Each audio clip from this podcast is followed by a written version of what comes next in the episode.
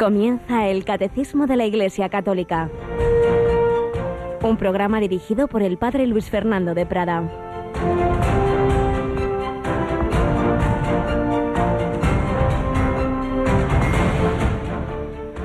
No todo el que me dice, Señor, Señor, entrará en el reino de los cielos, sino el que cumple la voluntad de mi Padre que está en los cielos.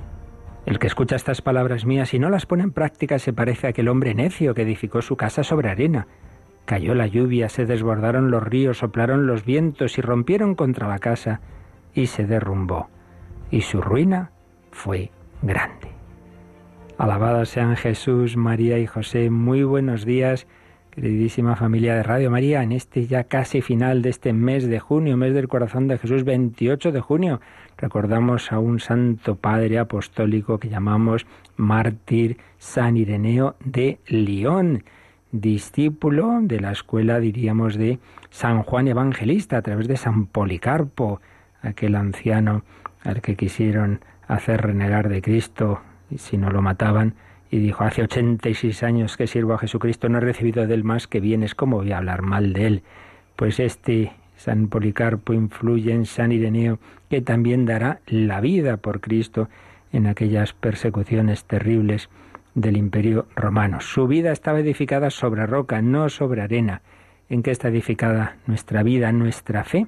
En estos momentos en los que también hay vientos muy contrarios a la fe en algunos lugares del mundo, con persecución sangrienta, como la que había entonces en el Imperio Romano, y en otros muchos, como es nuestro Occidente, otro tipo de persecución cultural, mediática, y mucha gente cae ahí, esos vientos que soplan, esos, esos terremotos de un tipo y de otro, pues hacen que personas que antes eran creyentes, practicantes, van dejando esa práctica, van aflojando y van perdiendo al final la fe separándose de la Iglesia, pensando lo que todo el mundo, bajo la dictadura del relativismo, bajo la dictadura del pensamiento único, en que está edificada nuestra vida. Si quieres que resista tantas tormentas, te tienes, tenemos que realmente enraizarnos en el Señor, sobre todo a través de la oración intensa. La famosa frase del teólogo Karl Rahner decía, el cristiano del mañana o será místico o no será cristiano. Pues sí, es decir, místico en el sentido de tener una experiencia personal de Dios, que ya pueden decirle los demás lo que quieran, ya puede oír todos los ataques a la iglesia, todo lo que quieran, sí, sí, todo eso está muy bien. Conozco a Jesucristo, pero si no tenemos esa experiencia, si nuestra fe simplemente pues nos viene del ambiente, como ese ambiente ha cambiado en un sentido tan anticristiano, pues al final esos vientos se llevan por delante a la, a la casa edificada sobre arena. La hemos edificado sobre arena, la hemos edificado sobre roca y precisamente hoy vamos a recordar en esa sección testimonial en que estamos recogiendo algunos, algunos retazos de la vida de Chiara Lubick cuando caían las bombas, la Segunda Guerra Mundial, los bombardeos en donde ella vivía y, y veía eso, cómo todo se puede derrumbar y qué es lo que quedaba. Quedaba Dios nuestro Señor. Pues ahí queremos edificar nuestra vida en ese corazón de Cristo que todo este mes de junio hemos tenido especialmente presente y tenemos, pero naturalmente no solo para junio, siempre estamos llamados a enraizarnos en Jesucristo, a caminar en Él, a vivir con Él, por Él y en Él, camino, verdad y vida. Y aquí seguimos en el catecismo y nos sigue acompañando Yolanda Gómez. Buenos días, Yoli. Muy buenos días, Padre. Bueno, pues vamos adelante con este, esta, este recibir la enseñanza de Jesús, ¿verdad? Para que nuestra vida esté bien fundamentada y no nos convenza por ahí cualquier charlatán, como dice el Papa en algún documento que llega por ahí, si no tenemos buena formación aquí en Radio María, esa formación se nos da y luego cada uno, naturalmente, tiene que, que enraizarla en su vida de oración. Eso ya no depende de nosotros, aunque la semana que viene, eso sí, ya tenemos nuestra hora santa el, el jueves que viene, ¿verdad? Así es, a las 11 de la noche, el próximo jueves, tendremos ese momento de oración, de intimidad con Dios y que también podrán seguir a través de nuestra web con imágenes, eh, www.radiomaria.es. Pues sí, termina el mes de junio, pero no termina ese estar con el Señor en cualquier momento y también a través de, de las ondas de Radio María. Pues vamos adelante con esta enseñanza que nos da Jesucristo a través del catecismo de su Santa Iglesia.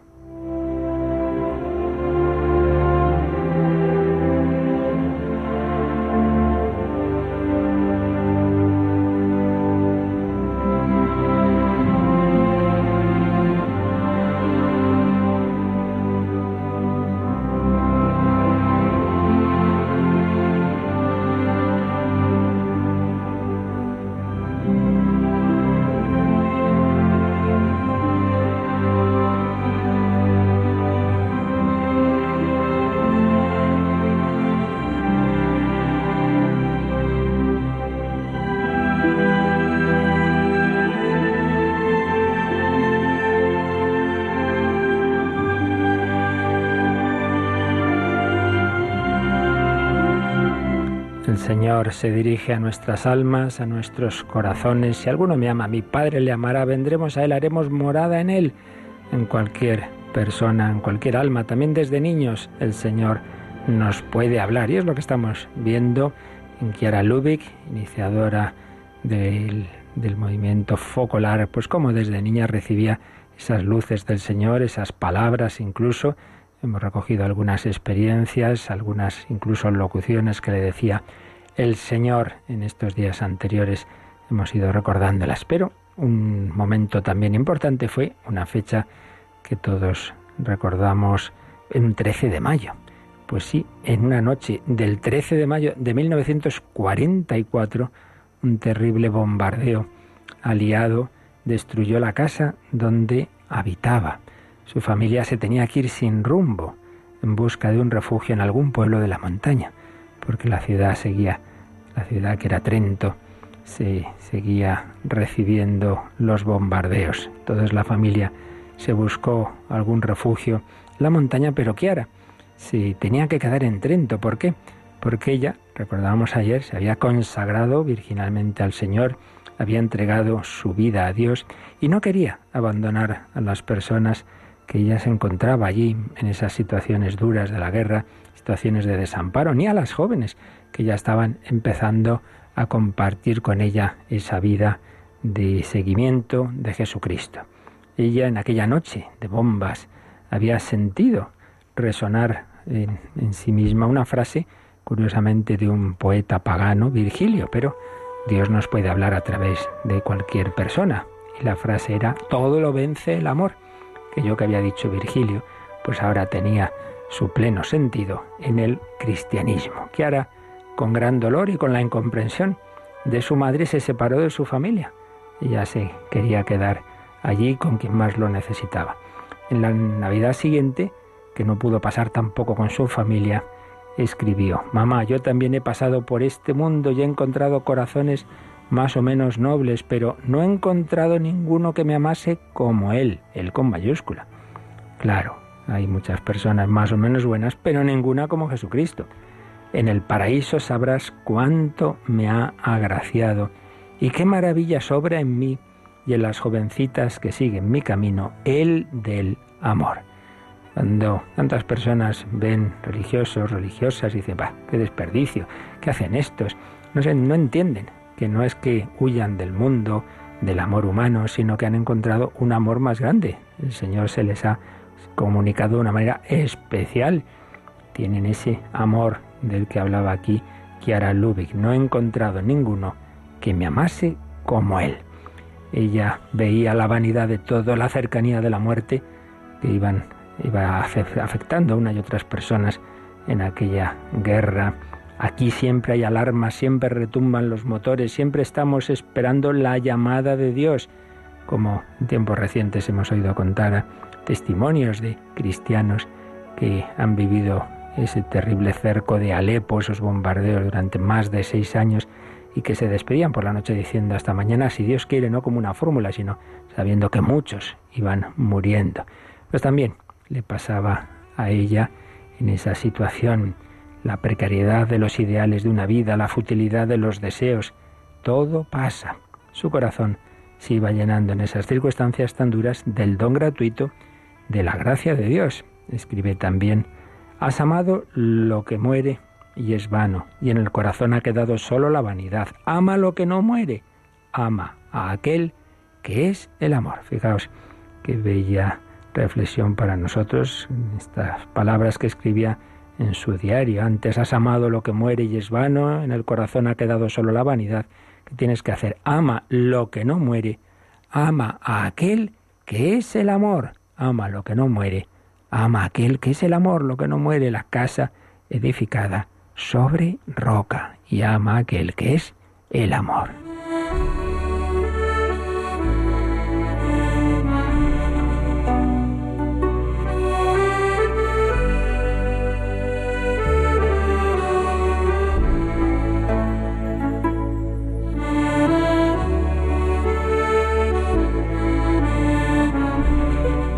También a una amiga.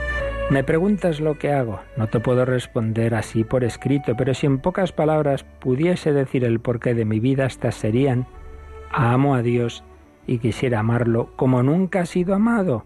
Trabajo para que sea amado. Es curioso porque vienen a ser palabras muy parecidas a las que medio siglo antes se había escrito Santa Teresa del Niño Jesús, Teresita de Lisieux ella como carmelita descalza, pues también el sentido de su vida era amar a Dios y rezar para que fuera amado por todos. Amo a Dios y quisiera amarlo como nunca ha sido amado.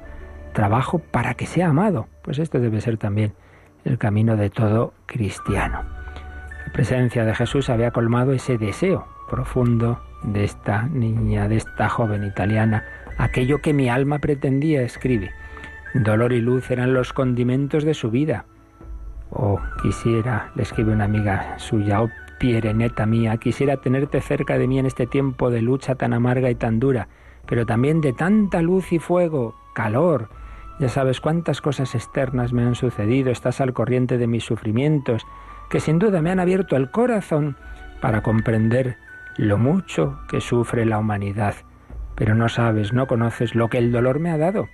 Sí, estaba sufriendo, pero a través de esas heridas estaba encontrando el amor más grande, lo que diría San Juan de la Cruz del cauterio suave, que engrandece al alma, no la fatiga ni aprieta, sino la ensancha, la deleita, no la oscurece, como el fuego hace al carbón, sino la clarifica y la enriquece.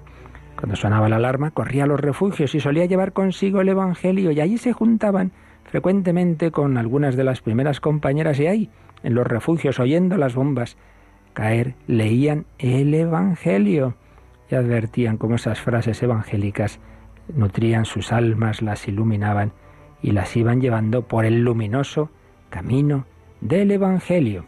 Impulsadas por las palabras del Evangelio que incitaban a amar, empezaron a prodigarse también por los más pobres de Trento, por la gente más golpeada por la guerra. Pues sí, caían las casas, Caían tantas cosas, morían las personas bajo esos bombardeos, pero las casas, los corazones edificados sobre la roca del amor de Cristo, esos no caían.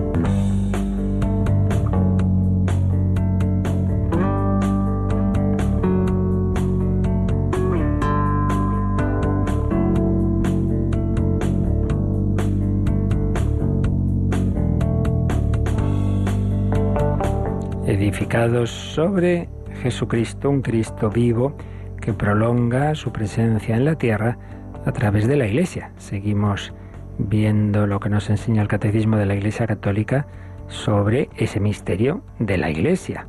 Cuerpo de Cristo, pueblo de Dios, templo del Espíritu Santo, esposa de Cristo, con esas notas esenciales, unidad, catolicidad, apostolicidad y santidad. La Iglesia es una, santa, católica y apostólica. Una en el sentido de unicidad, Cristo ha fundado una única Iglesia, y en el sentido de unidad interna, en esos vínculos que estuvimos viendo de una misma fe, de una misma liturgia, el culto divino, los siete sacramentos, y una, una organización, una jerarquía edificada sobre el cimiento de los apóstoles, que a través de la sucesión apostólica permanece en sus sucesores, que son los obispos, eh, en esa comunión del colegio episcopal que tiene por cabeza al sucesor de Pedro.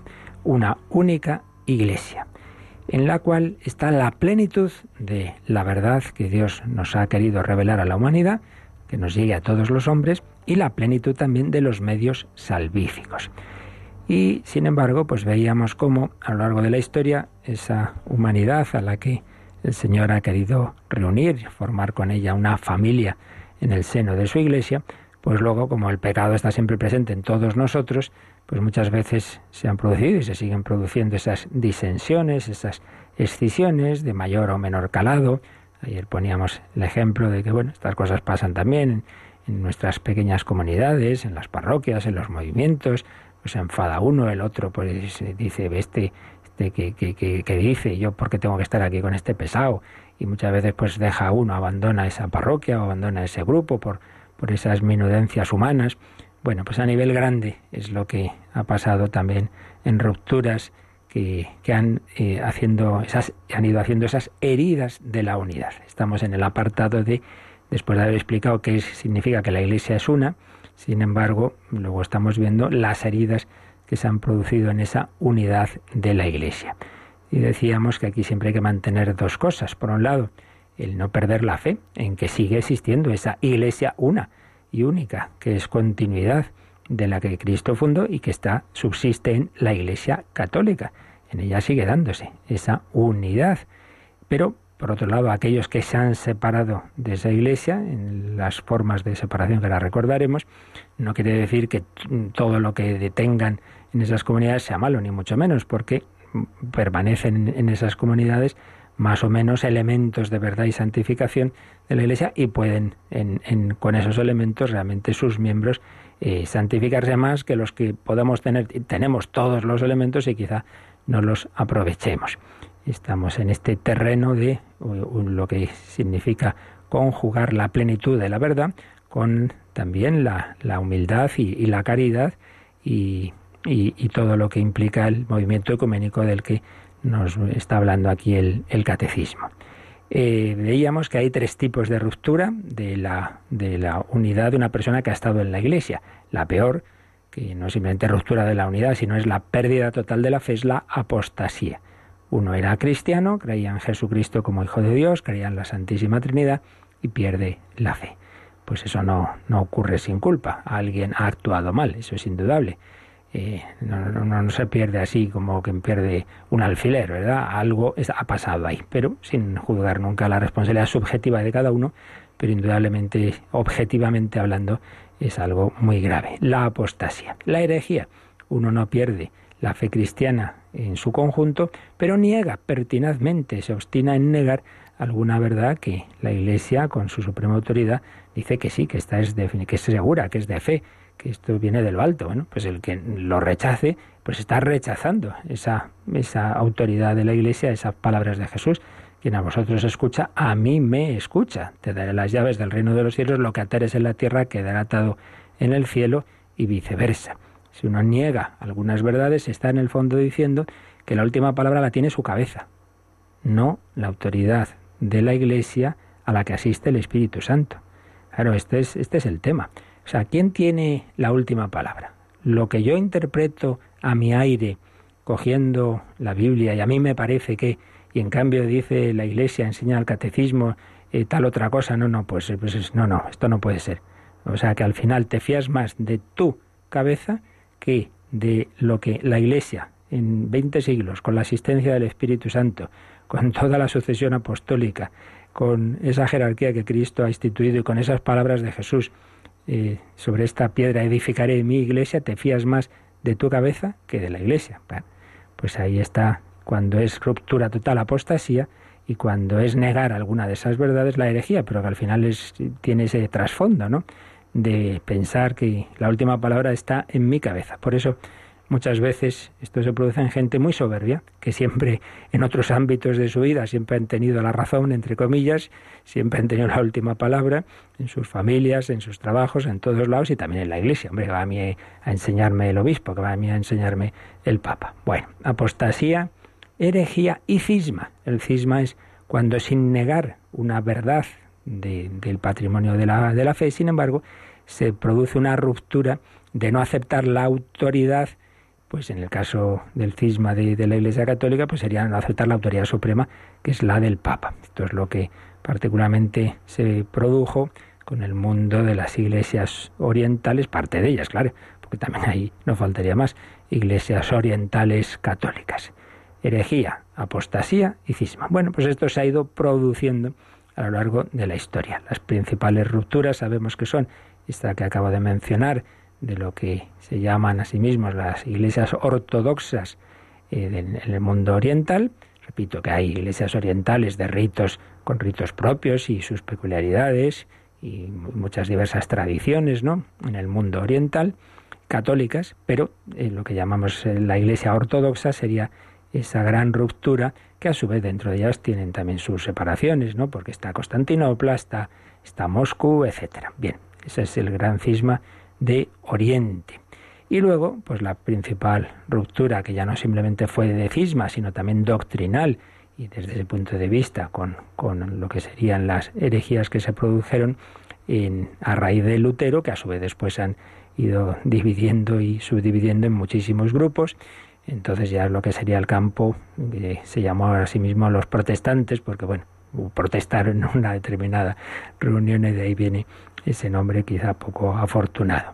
El caso es que se han ido produciendo diversas rupturas y entonces ¿qué nos encontramos? Bueno, pues esa situación que es, que es, que es triste, claro. Es decir, hombre, que hay un, creemos todos en el mismo Jesucristo, pero el que lo mire desde fuera dice, bueno, pero, pero aquí quién, quién tiene la razón, ¿no? Entonces una, algo pues, pues triste sin, sin ninguna duda que en su origen, pues esas rupturas, de luego, no, se han producido por malas actuaciones y desde luego en sí mismo, sin juzgar, repito, nunca la conciencia de cada uno, que solo es solo Dios, en sí mismo es el romper la unidad en la fe o en la disciplina, en sí mismo son pecados graves, que luego pudieron producirse también por pecados de, de, la parte, digamos, católica, pues también, porque claro, también puede encontrarse uno con una persona que actuó con poca prudencia o que, o que de alguna manera pudo dar pie a malas interpretaciones, bueno, eso Dios sabrá, ¿no? Y cada corazón solo Dios lo juzga. Pero aquí hablamos lo que en sí mismo, objetivamente hablando,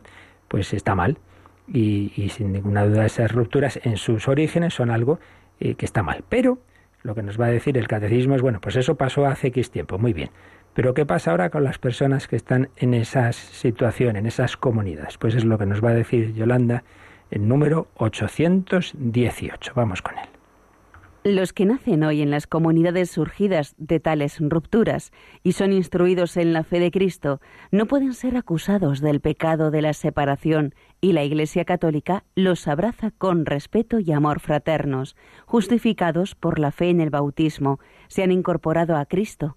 Por tanto, con todo derecho, se honran con el nombre de cristianos y son reconocidos con razón por los hijos de la Iglesia Católica como hermanos en el Señor. Es decir, pues lo que hicieron aquellos que rompieron la unidad estuvo mal, muy bien.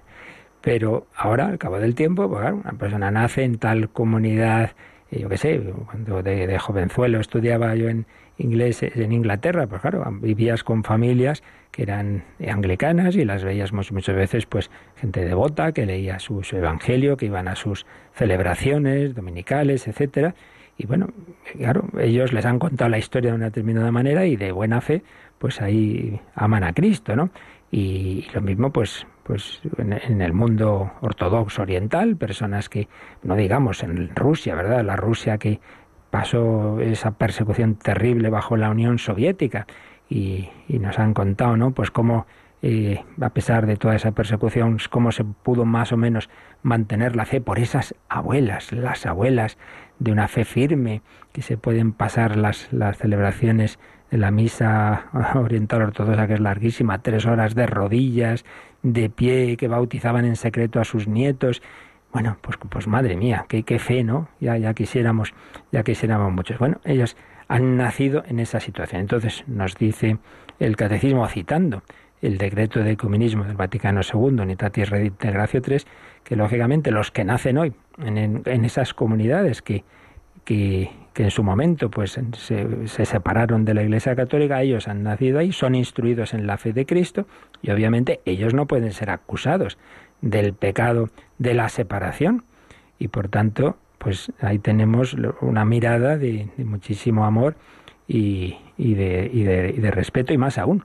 Dice el catecismo que como en esas comunidades estamos hablando, claro, de, de, rupturas, pero dentro de la fe cristiana, de aceptar a Cristo, Hijo de Dios, la Santísima Trinidad, eh, el, al menos el sacramento del bautismo. Y por eso dice que la Iglesia Católica los abraza con respeto y amor fraternos y que, claro, ve que están justificados por la fe en el bautismo, incorporados a Cristo. Claro, el, el bautismo nos incorpora a Jesucristo y, por tanto, con todo derecho, se honran con el nombre de cristianos y son reconocidos con razón por los hijos de la Iglesia Católica como hermanos en el Señor, puesto que por el bautismo han sido incorporados a Jesucristo, son cristianos. Aquí hay una cosa importante.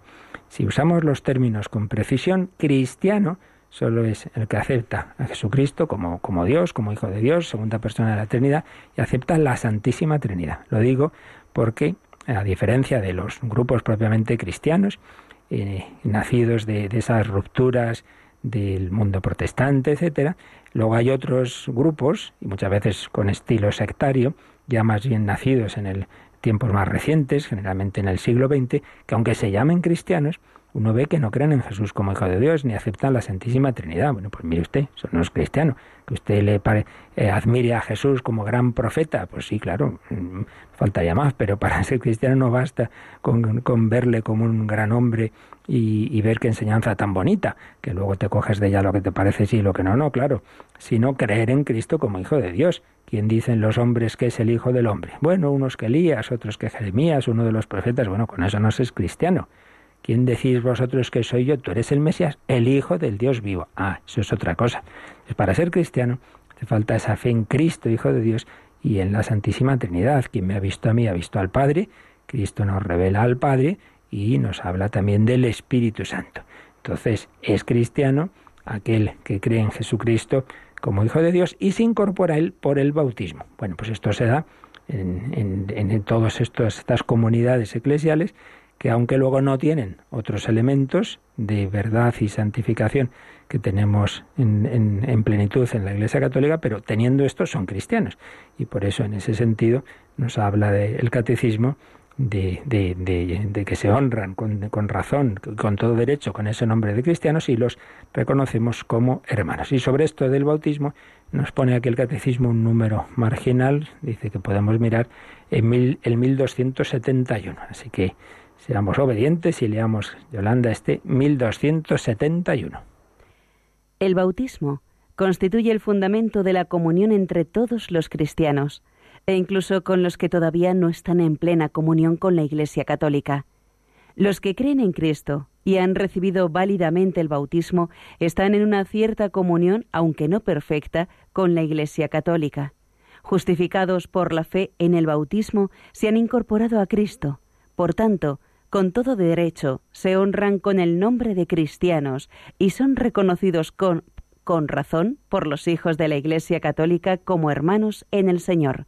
Por consiguiente, el bautismo constituye un vínculo sacramental de unidad, vigente entre los que han sido regenerados por él. Como habréis visto, hay palabras iguales en el número que estamos comentando porque son en ambos casos una cita del decreto de ecumenismo de Vaticano II Donitatis Redintegratio 3. Pero mm, este número, 1271, está en la parte eh, segunda del, catecismo, la parte de la liturgia de los sacramentos, precisamente cuando nos explica el sacramento del bautismo. Entonces, ahí nos habla de que el fundamento sacramental de la unidad de los cristianos es este, es el bautismo, porque por el bautismo el que está bautizado está en una cierta comunión no perfecta, nos ha dicho este número, con la Iglesia Católica. Claro, hay otros elementos que no comparten, pero ese elemento fundamental del bautismo en el nombre de la Santísima Trinidad, también ellos han sido bautizados en el nombre del Padre y del Hijo y del Espíritu Santo, pues es un vínculo sacramental de unidad, un vínculo que, que impele de por sí, que, que empuja, que ayuda a esa unidad que pedimos al Señor. Plena, no es plena, pero en este momento, pero al menos se da ese fundamento, ese vínculo tan importante. Bueno, pues vamos a hacer un momento de, oración y de pedir al Señor que nuestra vida esté edificada sobre lo que ninguna bomba puede destruir. Recordábamos esa experiencia de Kiera Lubick y sus compañeras que bajo los bombardeos en la Segunda Guerra Mundial, en los refugios antiaéreos, leían el Evangelio y allí pues se reafirmó esa fe de, de qué es lo que permanece para siempre, es el Señor. Y esto ha dado lugar a una canción que precisamente de los jóvenes que de ese movimiento focolar que se iniciaba allí, de, está cantada, en este caso tendríamos una solista, pero fijémonos en la en esa letra de esta canción de la bomba. Caen las bombas, pero el Señor permanece para siempre. Pidamos que nuestra vida esté edificada también sobre sobre esa roca que es el amor de Jesucristo.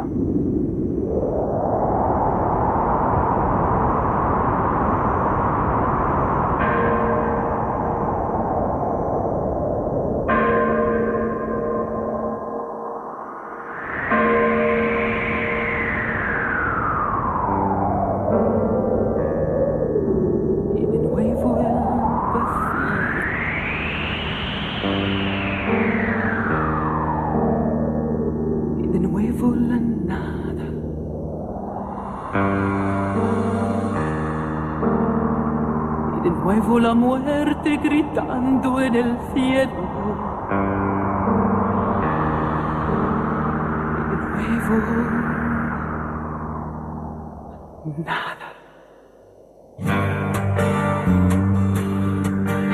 Porque todo tiene que terminar, porque no encuentro sentido a nada, porque todo tiene que acabar. Siempre lo mismo.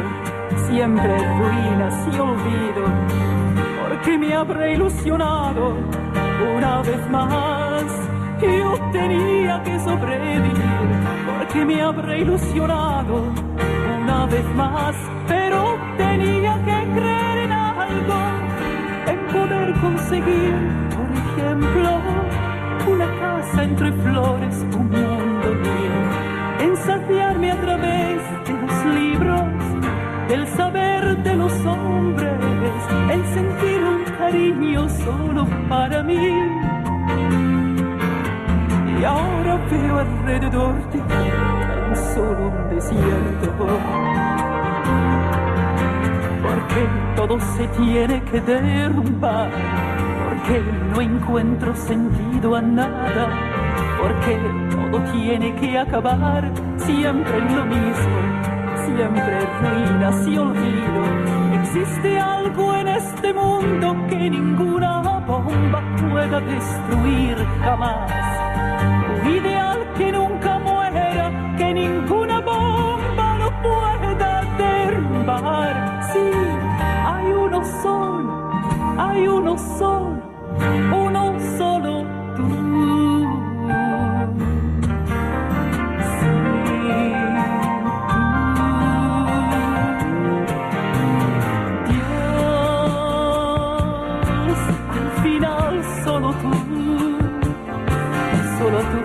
quedas junto a mí cuando todo el resto muere.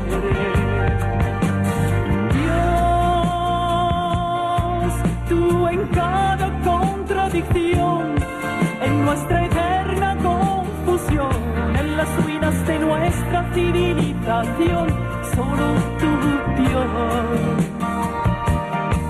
Solo tú eres la vida, tú eres la casa que no traición.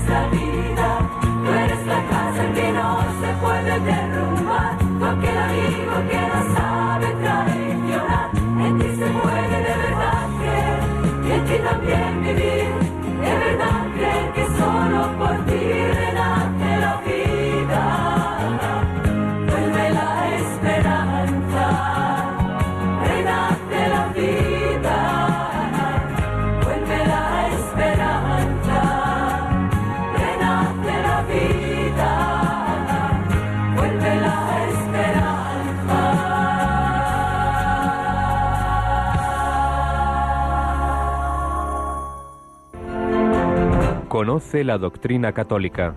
Escucha el catecismo de martes a jueves de 8 a 9 de la mañana y los sábados a la misma hora profundizamos en los temas tratados en el programa En torno al catecismo. El cielo y la tierra pasarán, mis palabras no pasarán.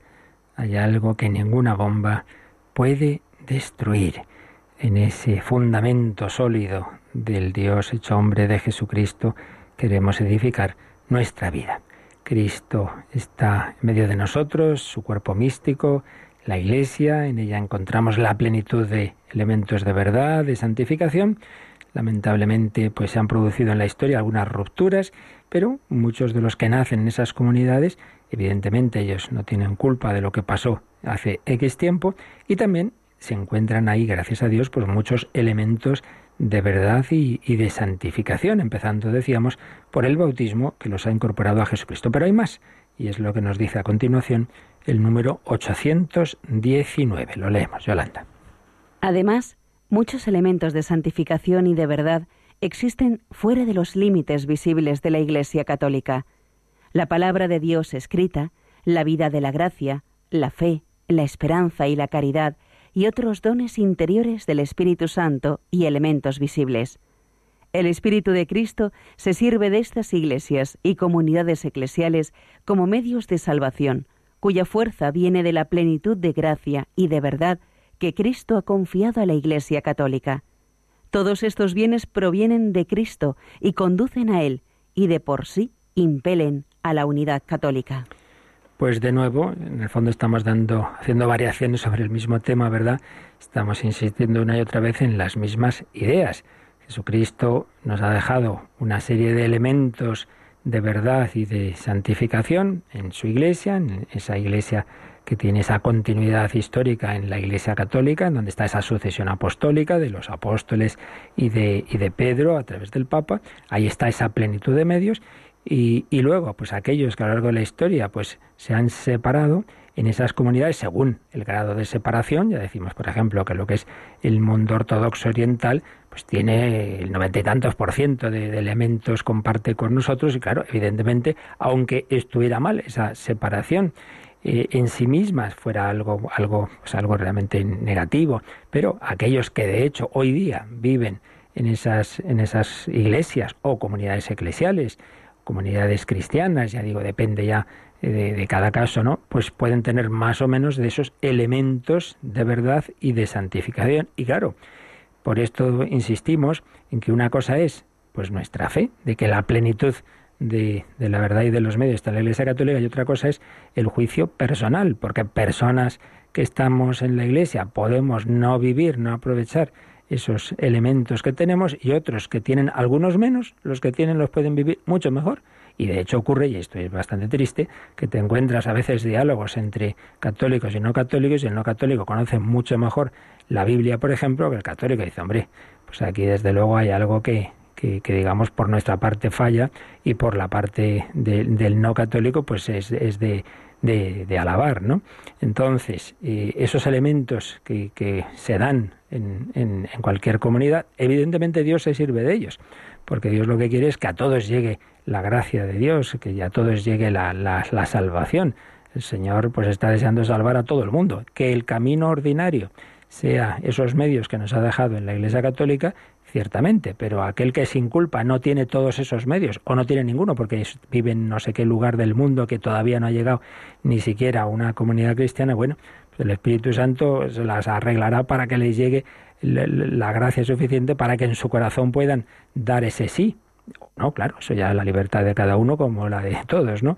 Pero por lo menos que les llegue, esa es una verdad también de nuestra fe, que Dios ofrece a cual, todas las personas del mundo, a cualquiera, la suficiente gracia para poderse salvar. Entonces, repito, hay comunidades cristianas en que tienen, pues desde luego, la palabra de Dios escrita, pues eh, lo que llamamos la, la, Sagrada Escritura o la Biblia, diversos dones espirituales que Dios no niega al que busca la verdad y al que busca hacer su, su, voluntad, diversos sacramentos, al menos el bautismo, en lo que son propiamente, ya digo, comunidades cristianas. Otros se llaman cristianos y no lo son porque no aceptan a Cristo como Hijo de Dios. Entonces, nos ha dicho este número que el Espíritu Santo, el Espíritu de Cristo, se sirve también de estas iglesias y comunidades eclesiales como medios de salvación, pero precisamente porque lo que tienen de, de santo y de santificador, pues claro, es, lo, comparte, lo comparte con, con, lo que está, con esa plenitud de medios que está en la Iglesia Católica. Todos esos bienes provienen de Cristo y conducen a Él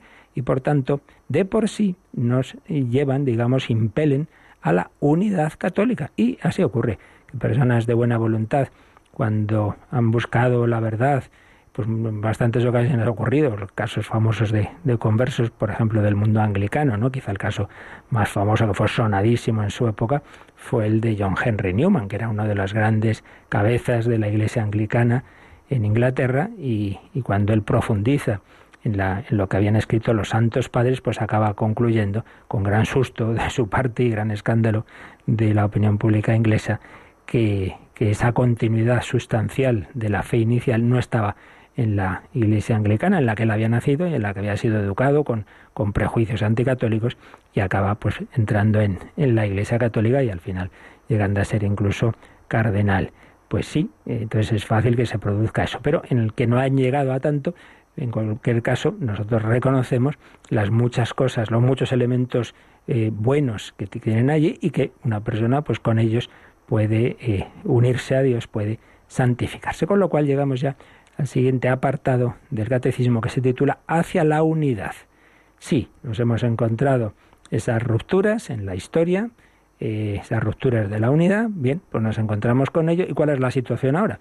Pues la situación, lamentablemente, pues es eh, que, cualquiera ve pues muchas comunidades que todas decimos ser cristianos, pero separados. Esto es lo que decía el, Concilio Vaticano II en el decreto sobre el ecumenismo, que hemos citado ya varias veces porque lo usa mucho el, catecismo, el decreto Unitatis Redintegratio. Vamos a leer lo principal que decía este decreto del Vaticano II porque nos explica un poquito qué es esto del, ecumenismo. ¿no? empezaba así en la primera frase de ese decreto Unitatis Redintegratio, número uno, decía lo siguiente decía y dice, queda escrito este documento, que sigue siendo obviamente magisterio de la Iglesia, promover la restauración de la unidad entre todos los cristianos es uno de los principales propósitos del Concilio Ecuménico Vaticano II, porque una sola es la Iglesia fundada por Cristo Señor. Muchas son, sin embargo, las comuniones cristianas que asimismo se presentan ante los hombres como la verdadera herencia de Jesucristo. Todos se confiesan discípulos del Señor, pero sienten de modo distinto y siguen caminos diferentes, como si Cristo mismo estuviera dividido. Esta división contradice abiertamente a la voluntad de Cristo.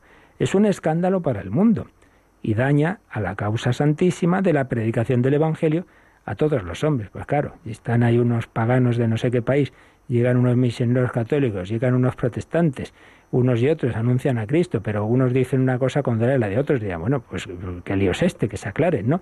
Evidentemente eso es un daño. sigue diciendo Vaticano II, pero el Señor de los siglos, que sabia y pacientemente continúa el propósito de su gracia sobre nosotros pecadores, ha empezado recientemente, esto está escrito en los años 60, ha empezado recientemente a infundir con mayor abundancia en los cristianos desunidos entre sí el arrepentimiento y el deseo de la unión. Muchos hombres en todas partes han sido movidos por esta gracia y también entre nuestros hermanos separados ha surgido un movimiento cada día más amplio por la gracia del Espíritu Santo para restablecer la unidad de todos los cristianos. Participan en este movimiento de la unidad llamado ecuménico los que invocan al Dios Trino y confiesan a Jesús Señor y Salvador, y no solo cada uno individualmente, sino también congregados en asambleas en las que oyeron el Evangelio y en las que cada uno llama iglesia suya y de Dios. Sin embargo, casi todos, aunque de manera distinta, aspiran a una iglesia de Dios única y visible, que sea verdaderamente universal y enviada a todo el mundo, a fin de que el mundo se convierta al Evangelio y de esta manera se salve para gloria de Dios.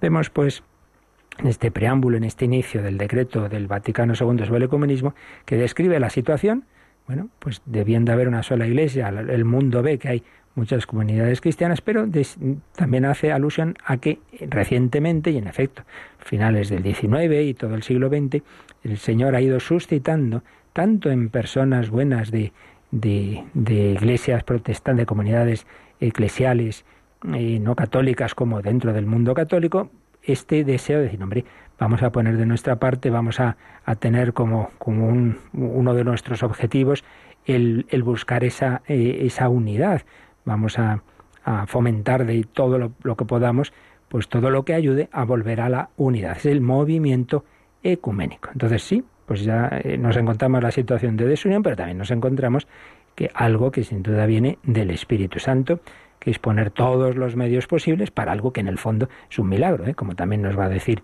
el concilio y el catecismo. Al final es un milagro, que, pero bueno, Dios hace eso un milagro. Si nos dos pongamos de nuestra parte, eso es de lo que se trata, ¿verdad? Poner de nuestra parte. ¿Y cómo se pone de nuestra parte para el ecumenismo? Bueno, eso es lo que ya veremos el próximo día, porque una vez más repetimos que no se trata de relativismo, mire, da igual, que tengamos esta diferencia en esto o lo otro, bueno, dejémonos eso de lado, que discutan ahí los teólogos, en da igual, da igual, todos somos de lo mismo, hombre, no, no es eso, no es eso. Pero tampoco son las posturas de todo o nada, y entonces aquí está, aquí estamos los buenos y santos y ustedes se van al infierno. Pues tampoco, evidentemente que no. Eh, entonces esa, esa unión de, de, la verdad y la caridad lo han enseñado. En el fondo eso es lo que hemos visto pues en, todos los grandes personajes, en todos los papas eh, que sobre todo han fomentado pues este movimiento ecuménico desde la fe, como Juan XXIII, como Pablo VI, como Juan Pablo II.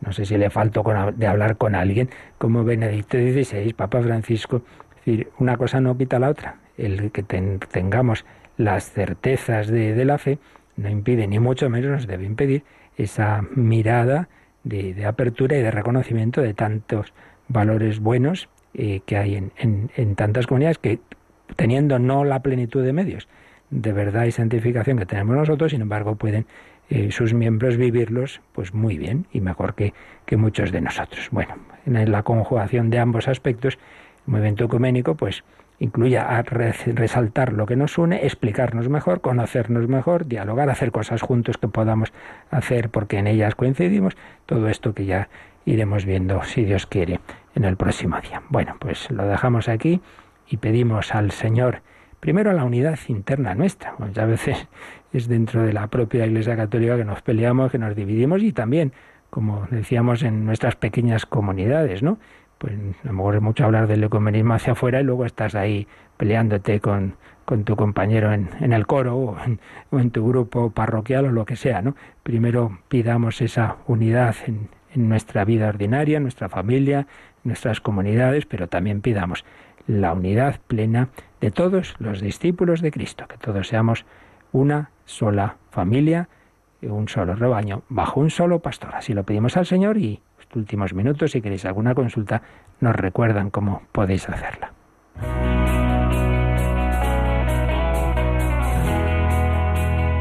Participa en el programa con tus preguntas y dudas. Llama al 91005 9419. 91005 9419.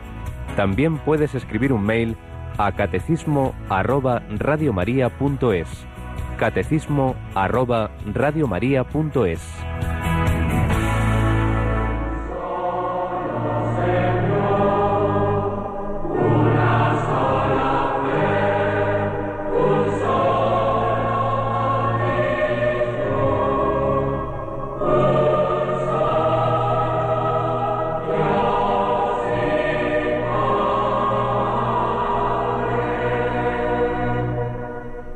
solo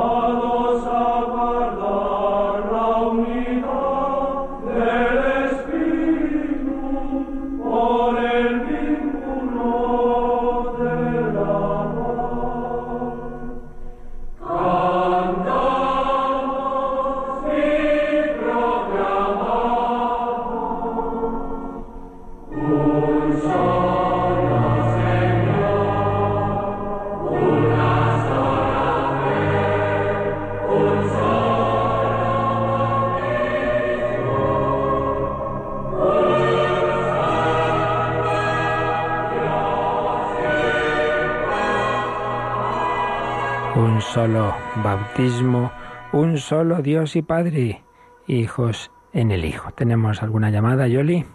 Así es, nos llama una mujer de Ávila y pregunta si la existencia del purgatorio viene revelado en el Evangelio en algún lugar o es algo a lo que ha llegado la Iglesia. No, bueno, pues mira, eso justamente lo, hemos explicado en otro programa en El Hombre de Dios anoche y el, la semana anterior tiene fundamentos bíblicos, en efecto, tiene fundamentos bíblicos y luego de la tradición de la Iglesia. Ya sabemos que la revelación del Señor que culmina en Cristo se nos ha llegado por dos cauces dentro de la única fuente que es el propio Jesucristo, pero esa fuente, digamos, nos llega al agua por dos canales, ¿no? La escritura y la tradición, la vida, la oración, la enseñanza de la Iglesia. Entonces, ciertamente en esto la tradición, sobre todo la oración, litúrgica por los difuntos ha tenido mucha importancia, pero también hay fundamento bíblico. Está eh, en primer fundamento ya es incluso del Antiguo Testamento. En el libro de los Macabeos se habla de unos soldados israelitas que murieron en una batalla y resulta que descubrieron que tenían unos amuletos que claro, que no, que no, que no, que estaban prohibidos, era algo idolátrico. Pero en vez de decir, estos han hecho, han muerto con este pecado, se han ido al infierno, dice que se encomienda, se le eh, mandó una colecta al templo para que se ofreciera un sacrificio por, por ellos, por sus almas, ¿no? Entonces había ya ahí en germen esa idea de que se puede rezar por la purificación de aquellos que aunque hayan hecho algo que está mal, no es definitivo algo que los pueda separar de Dios. Luego hay un texto de San Pablo en la carta, en que es la primera a los Corintios, donde se habla que todos los cristianos edificados sobre Cristo, pero si luego esa edificación, si luego se han puesto otras cosas en nuestra vida, hay que quemarlas, hay que purificarlas. Se habla ahí de, un pasar a través del, del, fuego. Entonces ese es otro fundamento. También algún santo padre lo recoge el catecismo, recuerda esa palabra de Jesús a propósito de de las blasfemias contra el Espíritu Santo dice eh, hay pecados que no se pueden perdonar en este mundo ni en el otro. Por tanto, hay pecados que se pueden perdonar en el otro. ¿Qué quiere decir? Que nosotros podemos y debemos hacer penitencia de nuestros pecados en este mundo, pero si no hemos hecho la suficiente reparación, si no nos hemos dejado transformar suficientemente en este mundo, todavía cabe penitencia en el otro. Y eso es lo que se refiere el purgatorio. Entonces, tanto por esos fundamentos bíblicos como, más si cabe, por la, toda la, la, la, tradición de la Iglesia, la fe de la Iglesia, de poder rezar por eh, aquellos que, por un lado, no han rechazado la salvación de Cristo, han muerto abriéndose a Cristo, pero por otro lado no estaban suficientemente preparados para ver a Dios, recordemos la bienaventuranza, ¿no? Bienaventurados los limpios de corazón porque ellos verán a Dios. Si uno no tiene el, el alma suficientemente dispuesta para hacerse capaz de Dios si no lo ha hecho, que sería el ideal, que lo hiciéramos todos en esta vida. Eh, pero si ese proceso uno pues lo ha retrasado por sus infidelidades, etcétera, tiene todavía muchos restos de pecado, pues eso hay que acabar esa obra que en el fondo es un regalo de Dios, es de su misericordia, porque si solo fuera o ser santos o, quedarnos ya sin Dios en el infierno, ¡buf! va a estar la cosa muy, muy cruda. El que haya esa posibilidad de que el Señor culmine su obra santificadora, una transformación dolorosa sin duda, pero con esperanza, con que no tiene nada que ver, el purgatorio no es un infierno pequeñito.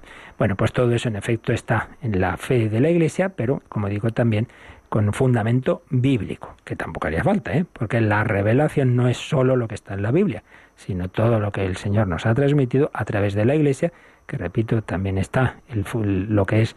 No nos olvidemos una cosa, primero empezó a existir la Iglesia y la predicación de la Iglesia y la liturgia de la Iglesia, y años después, bastantes años después, se va eh, eh, escribiendo lo que sería el Nuevo Testamento. Bueno, lo primero se escribe muy pronto, pero quiero decir, hasta que no acaba el último libro del Nuevo Testamento, el Apocalipsis, bueno, pasa pues cerca de un siglo. Por tanto, es una tontería eh, pensar que, es necesario, o sea, que solo fundarnos en la Biblia. Oiga, la Iglesia existió antes que el, que el Nuevo Testamento. El, antiguo sí estaba antes, claro, pero lo fundamental para nosotros, que es el nuevo, es posterior a la Iglesia y a su tradición. Pero bueno, respondiendo a lo que hoy nos preguntaban, sí, hay un fundamento bíblico en esta enseñanza de la Iglesia sobre el purgatorio. Bueno, pues ya se nos ha ido el tiempo, así que seguiremos el próximo día, si Dios quiere, pues hablando de ese movimiento ecuménico. Y hoy le pedimos a, San, a San Ireneo interceda por nosotros para vivir nuestra fe como él con radicalidad, él hasta el martirio. Pues pedimos a, a todos los santos, en, esta unidad de la Iglesia, que nos ayuden a ser también nosotros instrumentos de unidad, de verdad y de caridad. La bendición de Dios Todopoderoso, Padre, Hijo y Espíritu Santo, descienda sobre vosotros. Alabado sea Jesucristo.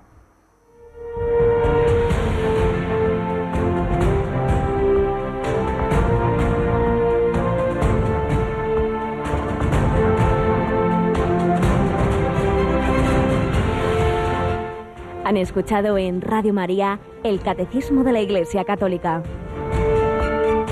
Un programa dirigido por el Padre Luis Fernando de Prada.